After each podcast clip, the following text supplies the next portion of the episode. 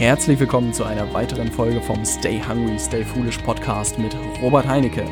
Und bevor wir heute starten, nochmal der kleine Hinweis, dass ich einen Instagram-Account habe. Robert Heinecke zusammengeschrieben, einfach mal hinzufügen. Da geht es richtig rund. Ne? Nein, tatsächlich will ich ein bisschen lernen, wie Instagram funktioniert und was da so in der Welt abgeht. Ein weiterer Kanal, den man, glaube ich, sehr auf dem Schirm haben muss. In Deutschland äh, gefühlt noch nicht so viel los. Da ist Luft nach oben, da solltest du mit dabei sein. Und wie angekündigt geht es heute um das Buch Kopfschlägt Kapital, ähm, bei dem ich extrem viel gelernt habe. Und äh, ich werde heute, wie in den alten anderen Buchfolgen, kurz das Skript vorlesen von fünf Ideen, wenn du das Buch noch nicht gelesen hast, und dann so ein bisschen zu den Ideen meine, eigenen, meine eigene Meinung dazu geben. Lass uns doch direkt starten. Fünf Ideen für ein besseres Leben mit Rob und Dave. Ah, ein schönes altes Intro noch. Ähm, aus dem Buch Kopfschläg Kapital von Günther Faltin. Idee Nummer eins: Mit Tee kann man ein erfolgreiches Unternehmen gründen. Darjeeling-Tee zum Bruchteil des handelsüblichen Preises in Großpackungen anzubieten, hört sich erstmal nicht sonderlich spektakulär an. Wenn man jedoch hört, dass die Teekampagne mittlerweile über 200.000 Kunden hat und pro Jahr mehr als 400 Tonnen Tee verkauft, klingt das schon ganz anders. Die Idee zur Teekampagne entstand aus der Beobachtung, dass Produkte wie Kaffee, Bananen, Zucker und Tee ungefähr zehnmal mehr kosten in Deutschland als im Ursprungsland. Warum ist das so? Üblicherweise wird Tee in Fachgeschäften gehandelt mit einer guten Lage in der Innenstadt und einer großen Sortimentsbreite. Häufig findet man dort mehrere hundert Sorten Tee. Der Tee wird in Kleinpackungen verkauft und über mehrere Zwischenhandelsstufen bestellt. Dies führt folglich zu extrem hohen Preisen. Warum also nicht den Zwischenhandel umgehen und kostengünstigere, größere Packungen anbieten? Die Idee klingt verlockend, aber wollen die Kunden das ganze Jahr nur einen Tee trinken und dann den Tee auch noch in einer Großpackung kaufen? Und wie soll man das Ganze finanzieren? Dauernd höre ich von Startups, die Unmengen von Kapital für ihre Gründungen benötigen. Im Fall der Teekampagne waren die Kunden aufgrund der niedrigen Preise gewillt, per Vorkasse zu bezahlen. Schon stand der ersten Großbestellung und dem Erfolg der Teekampagne nichts mehr im Wege. Seit 1996 ist sie das größte Teeversandhaus in Deutschland, obwohl sie nur mit einer einzigen Teesorte handelt. Wie konnte es sein, dass eine zwar konsequent durchdachte, aber doch insgesamt einfache Idee das Unternehmen zum Marktführer machte? Die Erfolgsgeschichte der Firma ist mit herrschender Lehre nicht zu erklären.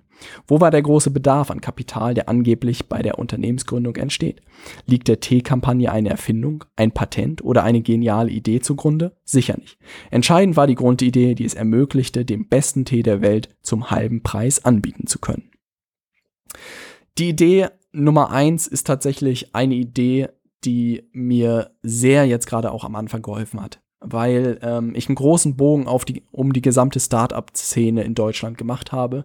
Also um alle, äh, ich mache Zalando für Zierfische-Freunde. Ähm, auch gerade das Mindspace ist tatsächlich voll mit Leuten, die alle auf irgendwelche innovativen Ideen setzen. Da sage ich immer, viel Erfolg äh, ist nicht mein Weg. Ich traue mir das nicht zu, irgendwelche innovativen Ideen zu entwickeln und die erfolgreich zu vermarkten.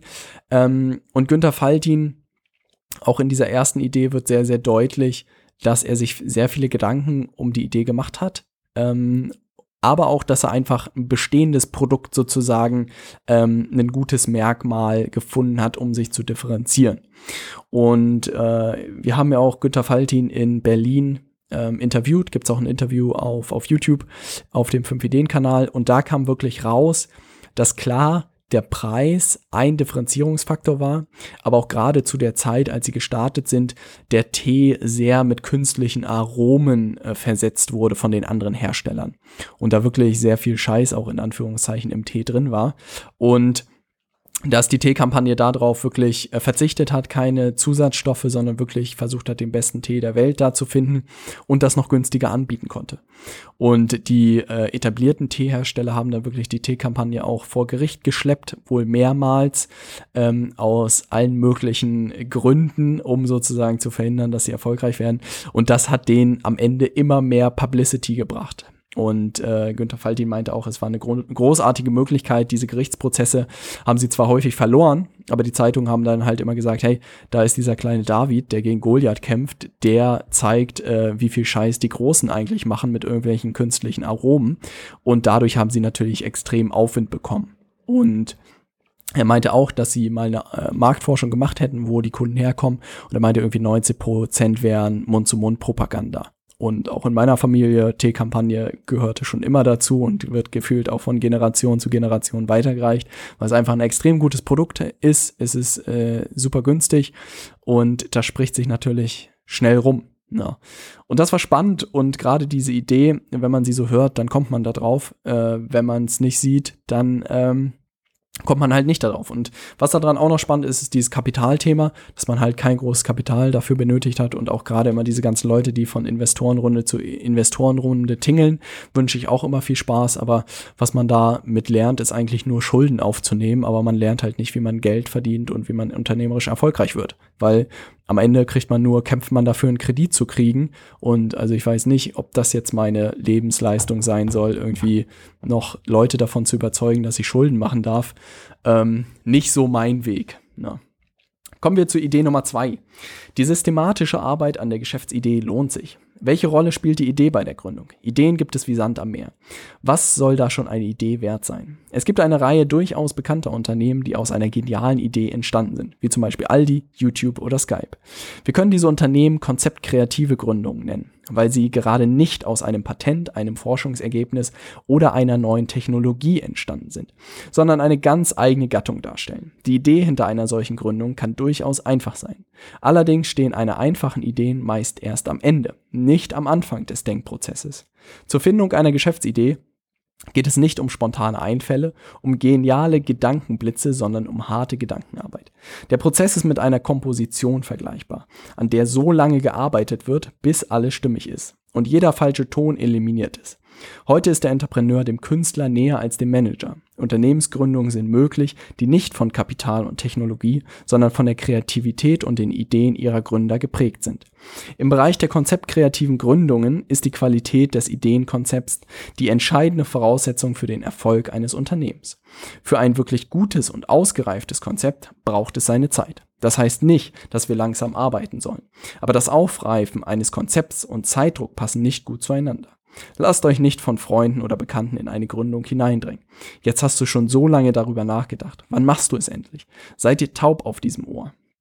Abraham Lincoln wird der Satz zugeschrieben, wenn ich zehn Stunden zum Baumfällen hätte, würde ich neun Stunden davon auf das Schärfen der Axt verwenden. So sollten wir es auch beim Gründen und der Erarbeitung der Ideen halten. Idee Nummer zwei ähm, spricht nochmal wirklich über die Wichtigkeit der Idee. Ähm, für jeden, der gerade am Anfang steht, würde ich sagen, lass die Finger weg von innovativen Ideen. Ähm, weil tatsächlich da viele Leute sich die Zähne dran ausbeißen. Die Wahrscheinlichkeiten stehen extrem schlecht, dass das Ding Erfolg wird. Und was ich gemerkt habe, bringt erstmal eure Selbstständigkeit äh, zum Laufen oder das ist auch das, was ich gemacht habe. Ich habe meine Selbstständigkeit erstmal zum Laufen gebracht mit etablierten Geschäftsmodellen und mit etablierten Ideen. Also Unternehmensberatung gab es schon immer, äh, das jetzt im Bereich Social Media gab es halt auch schon irgendwie ein neues Feld, aber Beratung gab es halt schon immer. Dann bei Amazon, keine Ahnung, Pfeffermühlen zu verkaufen gab es auch schon immer. Ähm, das funktioniert halt irgendwie alles, ne? Ähm, anstatt jetzt zu versuchen, das neue Aldi oder das neue Amazon zu starten kann man alles machen, aber ich glaube, gerade wenn man die ersten Projekte auf so innovative Set Sachen setzt, dann glaubt man halt, wenn es nicht klappt, ah, ich bin nicht gemacht dafür. Wenn man aber mit Ideen startet, die es halt schon gibt und die irgendwie besser macht und die ersten äh, Projekte sitzen, dann kann man auch langfristig sagen, hey, ich bin irgendwie gemacht dafür und ich werde jedes Mal besser und langfristig kann ich überlegen, wie ich Amazon ablöse, was halt nicht ganz einfach wird. Aber ähm, dann kann man natürlich da sich darüber Gedanken machen. Aber ich würde halt jedem empfehlen, das nicht im ersten Schritt zu tun, weil man dann sehr schnell enttäuscht wird. Und auch ein Freund von mir ist zum Beispiel passiert, der hatte drei extrem innovative Ideen, alle dreimal auf die Klappe gefallen und wollte dann wieder in seinen Job wechseln und ich habe gesagt, hey, ähm, probier es doch einfach mal ähm, sozusagen äh, Gründungsberatung zu machen, aber nicht im Sinne irgendwie, du erzählst den Leuten, wie es funktioniert, sondern die Leute auf äh, Investorengespräche vorzubereiten, weil in der Präsentation, in der Vorbereitung der Pitches und so war einfach extrem gut. Und zack hat es funktioniert. Also die, die Räume waren voll, die Seminare waren voll und äh, er war völlig äh, glücklich, dass das funktioniert. Und daraus sozusagen kann man dann überlegen, ob man noch innovative Sachen startet. Aber ich würde, wie gesagt, nie damit starten, weil man dann sehr schnell enttäuscht werden kann. Und das Letzte, das, was Abraham Lincoln gesagt hat, wenn ich zehn Stunden zum Baumfällen hätte, würde ich neun Stunden davon auf das Schärfen der Axt verwenden, ist tatsächlich auch das, wonach ich in diesem Jahr gelebt habe. Und es ist schön, das nochmal zu lesen, weil ich mir bei jedem Projekt immer Gedanken gemacht habe, ist es das jetzt oder ist es das nicht? Und wirklich neun Stunden da immer die Säge geschärft habe und jetzt glaube ich meinen Platz gefunden habe und Gas geben werde. Ja, und das ist ein cooles Ding, weil ich hätte bei den 30 anderen Projekten, die ich dieses Jahr gemacht hätte oder letztes Jahr gemacht hätte, auch jedes Mal sagen können, das ist es jetzt und Vollgas oder anfangen können zu sägen, aber das war es dann jedes Mal nicht und dann hätte ich mich geärgert. Insofern cooles Zitat und coole Idee. Kommen wir zur Idee Nummer drei. Die Überforderungsfalle kann überwunden werden. Du willst ein Unternehmen gründen. Was für Kenntnisse sind deiner Meinung nach dafür notwendig? Die deutsche Gründerberatung gibt darauf eine einheitliche Antwort. Je besser der Gründer in Bereichen wie Management, Marketing oder Finanzierung ist, desto höher sei die Chance auf Erfolg. Gründern wird suggeriert, sie müssen Alleskönner sein. Die Anforderungskataloge schreck hängen zahlreiche potenzielle Gründer von ihrem Vorhaben ab und das ist schade. Die Frage muss daher lauten, wie ist es zu schaffen, gewöhnliche Menschen zu befähigen, außergewöhnliche Leistungen zu erbringen? Die Antwort darauf liegt in der modernen Arbeitsteilung. Bei einem Blick in unserem Alltag zeigt sich, dass das Wissen und die Spezialisierung in einem Ausmaß zugenommen haben, die uns die Einarbeitung in vielen Gebieten nicht ermöglicht, wie zum Beispiel Recht, Medizin oder Kfz-Mechatroniker. Genau wie im Alltag ist es wichtig, dass wir Partner finden, die das Anliegen und die Idee verstehen, am besten noch die Begeisterung teilen und die kompetent sind. Nur so können wir die gesamte Kompetenz für die Gründung abdecken. Das Unternehmerbild vom Alleskönner ist passé. Moderne Arbeitsteilung in Virtualität stehen innovativen Unternehmensgründungen in einem völlig neuen Bedingungsrahmen. Ein Unternehmensgründer oder sein Team kann und muss heute keineswegs alles selber können, sondern lediglich wissen, wo es verlässliche Informationen erhält und sich so weit selbst informieren, dass deren Qualität beurteilen und jeden Rat mit kritischer Distanz einschätzen kann. Wir sollten es wie Enzo Ferrari halten. Von Motoren habe ich nie etwas verstanden. Dafür hatte ich meine Ingenieure. Und das ist tatsächlich die wichtigste Idee, die ich meiner Meinung nach heute in der Folge ähm, dir vermitteln möchte.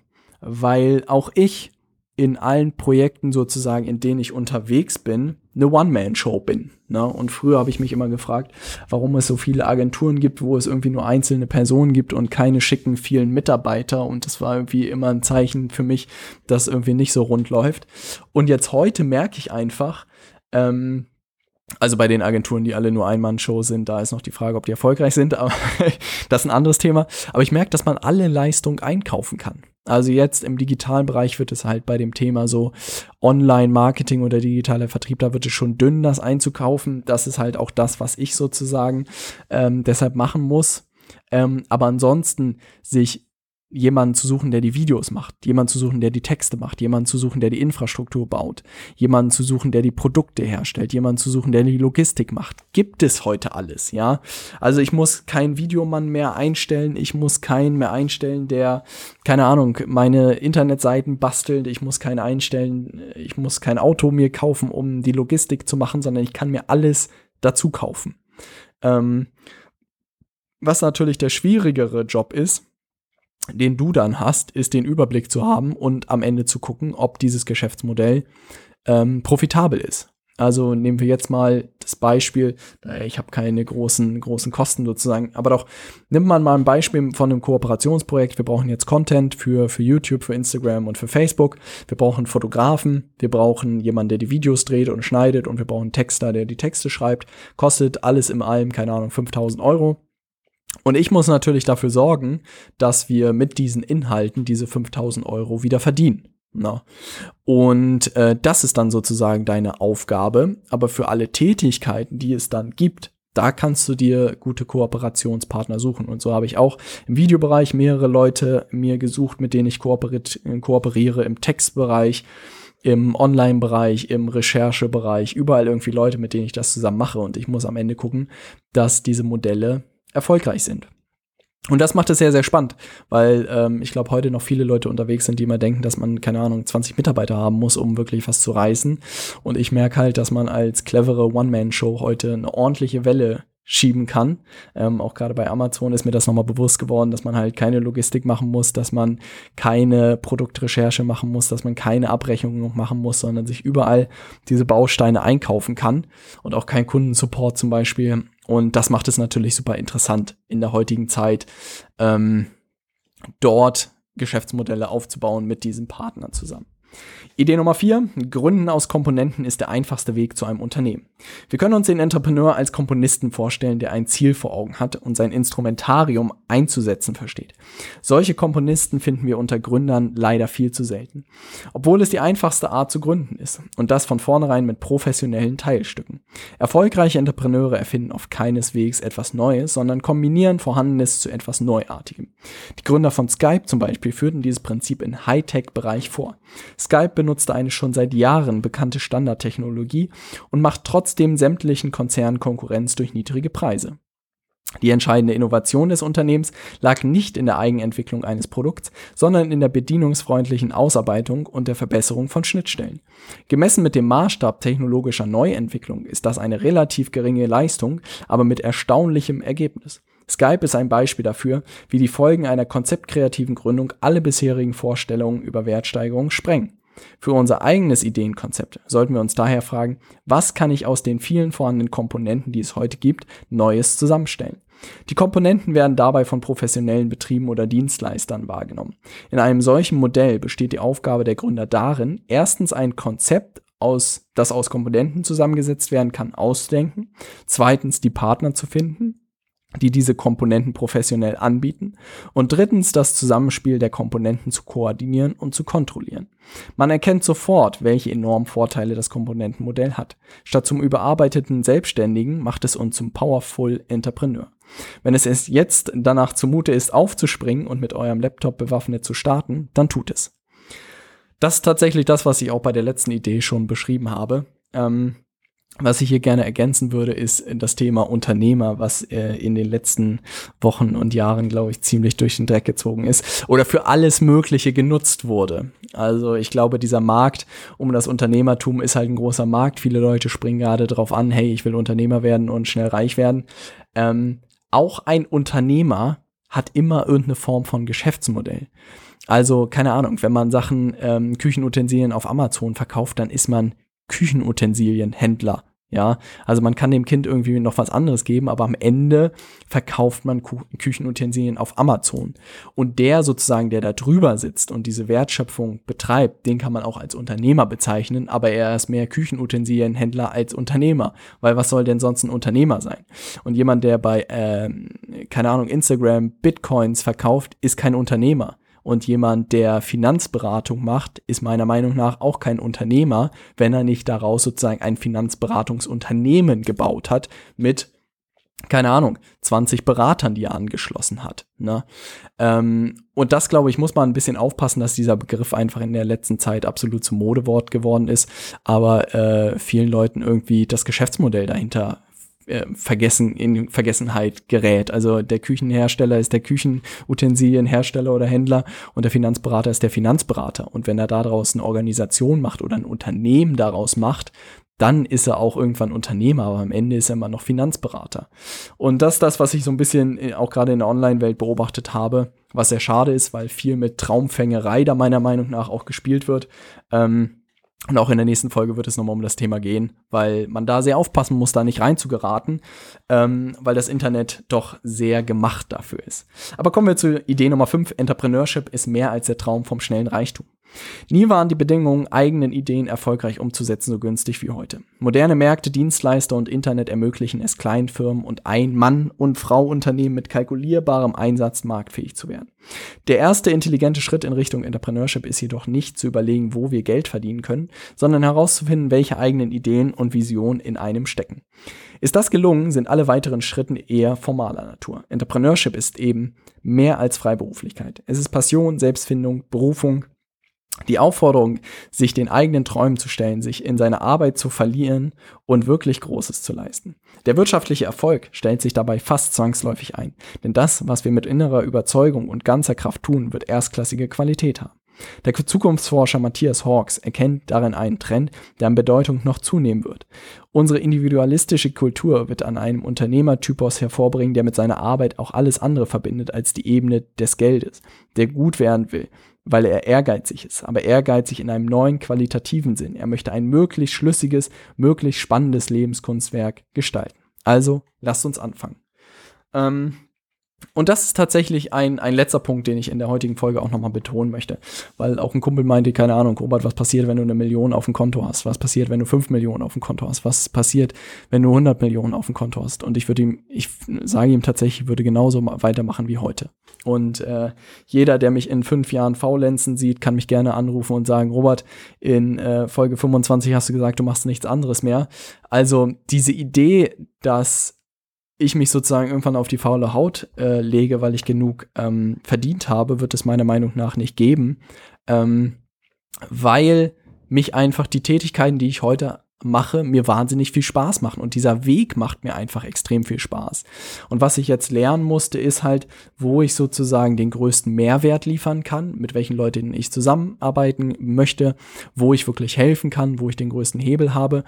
Und Geld ist ja immer nur ein Ergebnis vom Mehrwert, den man liefert. Und das ist wirklich eine Folge, die äh, ich in der nächsten Woche nochmal konkreter darauf zu sprechen komme. Geld ist immer nur ein Ergebnis von etwas. Und ähm, Viele Leute, glaube ich, auch gerade in diesem Startup-Bereich gründen irgendwelche Sachen, ja, hey, wir ziehen jetzt hier irgendwas hoch und im Jahr verkaufen wir das Ding und dann sind wir Millionäre und dann legen wir uns auf die faule Haut. Ähm, ist natürlich auch ein Lebensmodell, aber ich dachte mir, hey, der Mensch kommt ohne Arbeit nicht aus. Warum nicht einfach eine Arbeit suchen, die so viel Spaß macht, dass es sich halt nicht wie Arbeit anfühlt? Und ein Kumpel von mir macht Capoeira und ich meinte, so wie du Capoeira in deiner Freizeit machst, so fühlt sich meine Arbeit an. Also ist einfach nichts anderes. Und insofern, wenn ich da viel Geld auf mein Konto hätte, würde es nichts daran ändern, weil ich einfach Freude daran habe, an dem, was ich tue. Und die Frage, die ich mir immer noch stelle, ist, ob äh, sozusagen jeder diese Arbeit finden kann oder diese Position finden kann. Und ich behaupte, dass das möglich ist. Und ich fände es mal spannend, wenn du sozusagen sagst, du gehst in deinem sozusagen in deiner Arbeit voll und ganz auf, dann schreib mir mal gerne eine E-Mail ähm, an, äh, was ich weiß gar nicht, podcast@robertheinecke.com oder ansonsten auf meiner Internetseite robertheinecke.com. Ähm, fände ich super spannend, weil Leute, die sagen, hey, ich bin genau da angekommen, es macht wahnsinnig viel Spaß, was ich gerade tue, äh, das ist immer ein Interview wert weil da kann man nur Leute mehr wachrütteln dafür, dass heutzutage möglich ist, dass natürlich viel dazu gehört, dass auch königliche Disziplin sozusagen ist, das hinzubekommen, aber es ist möglich heutzutage. Und ähm, das ist etwas, was ich gerne jedem mit auf den Weg geben will, dass man sich seinen eigenen Job heutzutage kreieren kann. Und meinen Job gab es in der Form auch noch nicht, aber trotzdem habe ich irgendwie meinen Platz gefunden. Und insofern, jeder, der da äh, angekommen ist, immer gerne her damit und jeder, der danach noch sucht, auch gerne her damit weil das wäre spannend zu hören, ähm, ob man das nicht rausfinden kann für gewisse Leute. Ne? Also schreibt mir gerne eine E-Mail, fände ich sehr, sehr interessant. Ansonsten, nächste Woche geht es um das Thema Mehrwert. Das, was ich schon so ein bisschen angeteasert habe, da würde ich gerne mal ein bisschen äh, eine längere Folge sozusagen drüber sprechen. Und da, äh, ja, werde ich, glaube ich, mal ein bisschen äh, deutlicher sprechen, was ich so von der Online-Welt halte. Ähm, also mach dich auf eine brisante Wochenfolge gefasst. Wir hören uns in der nächsten Folge. Bis dann. Ciao, dein Robert.